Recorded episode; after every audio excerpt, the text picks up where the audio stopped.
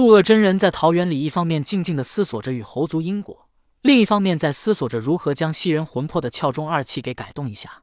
如此一来，便能直接吸人身体。因为杜鄂真人想到，万一将来再碰到灵宝大法师，他如果还是用窍中二气来吸他的魂魄，那么灵宝大法师还是有机会能逃脱。如果灵宝大法师再一次逃脱，那么杜鄂真人将再无机会与他见面，因为那灵宝绝对不会再次把自己置于险地。此时，杜鄂真人忽然想到一件事：当时在万仙镇，当然，杜鄂真人没有参加万仙镇，因为他与产界二教弟子的关系都不错，帮谁都不行，所以干脆眼不见心不烦，便保持一个中立的态度。杜鄂真人虽然不曾参加万仙镇的战斗，但他之所以想到万仙镇，是因为想到西方教的接引道人曾经用乾坤带渡去了截教三千弟子。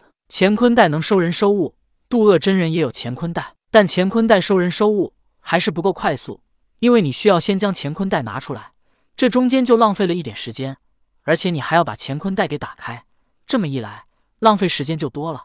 而仙人飞行的速度又极快，说不得在你拿出乾坤袋的时候，对手就借着这个机会消失的无影无踪。而且，如果你拿出乾坤袋被对手发现，他们也能施展法力来抵挡。所以，想要吸人身体。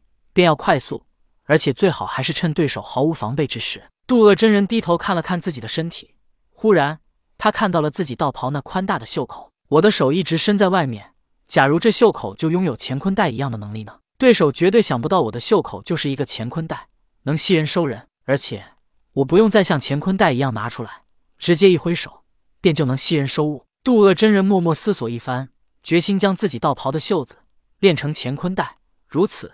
谁也不知道他何时出手，便能攻敌不备。杜鄂真人又一次思索：如果我将道袍袖口练成乾坤袋，假如我换了道袍呢？所以这应该是一门法术，随时随地可以施展，而不是依靠法宝。渡厄真人一边思索，开始一边做起了实验。虽然法术他还没有试验好，但他已经给法术起了一个自己觉得很好听的名字——袖里乾坤。毕竟这法术也是因为他想到乾坤袋而得来的。童天在诱惑了灵宝大法师逃往西方之后，得知他加入了西方教，童天笑了。千里之堤，溃于蚁穴。灵宝大法师第一个加入了西方教，他绝对不会是阐教最后一个。当阐教有了第一个，便会有第二个。阐教的覆灭，便是从灵宝大法师开始。如此打击元始天尊之后，童天心情愉快，也不再驾云飞行，就这么在人间四处闲逛。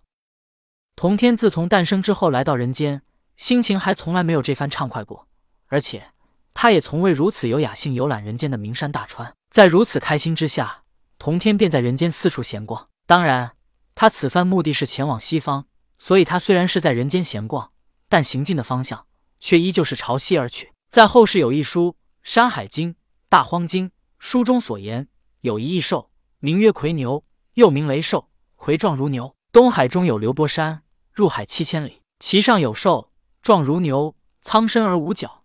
一足出入水则避风雨，其光如日月，其声如雷，其名曰夔。两千年前，皇帝与蚩尤大战，为了讨伐蚩尤，皇帝制成夔牛鼓，而此鼓正是借助了夔牛如雷鸣一般的吼声，一震五百里，连震三千八百里，吓得蚩尤大部队四处逃窜，以为夔从天降。但后人并不知道的是，通天教主得知有这样的异兽，心中欢喜，便把夔牛收为坐骑。为了隐藏自己夔牛的独特。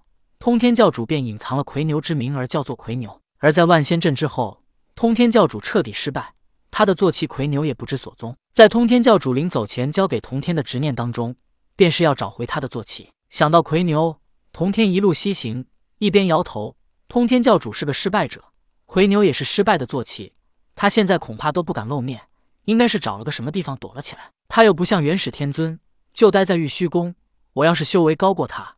甚至能直接找他去战斗一番，可夔牛我都不知道他在哪里，我能上哪找他去呢？一边想着，一边走着，不知不觉的，童天便来到了一个小村庄里。一般时候，童天都将自己圣人修为给隐藏了起来，表露在外面的只是普通修道者一个。在村庄外的田地里，童天看到一农夫手拿皮鞭，狠命的抽在一头只有两条腿的黑牛身上。别看这牛只有两条腿，可是它仿佛充满着无穷的力量。农夫一边下去。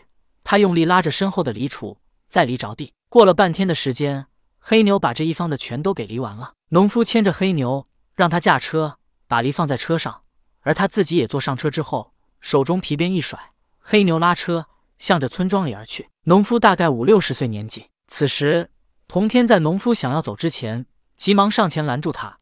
此时，童天知道自己外貌只是二十岁左右的年轻道人，他便对农夫道：“大叔，我是一个修道者，今日云游至此，也无处可去，今晚能否到你家住上一晚？”修道者，那是什么东西？农夫疑惑地问道。可是，当黑牛听到“修道者”三个字时，却转头望了望童天，只是这么一瞥，他便急忙转过头去。童天一直在注意着黑牛，看到黑牛转头，他并没有什么表现。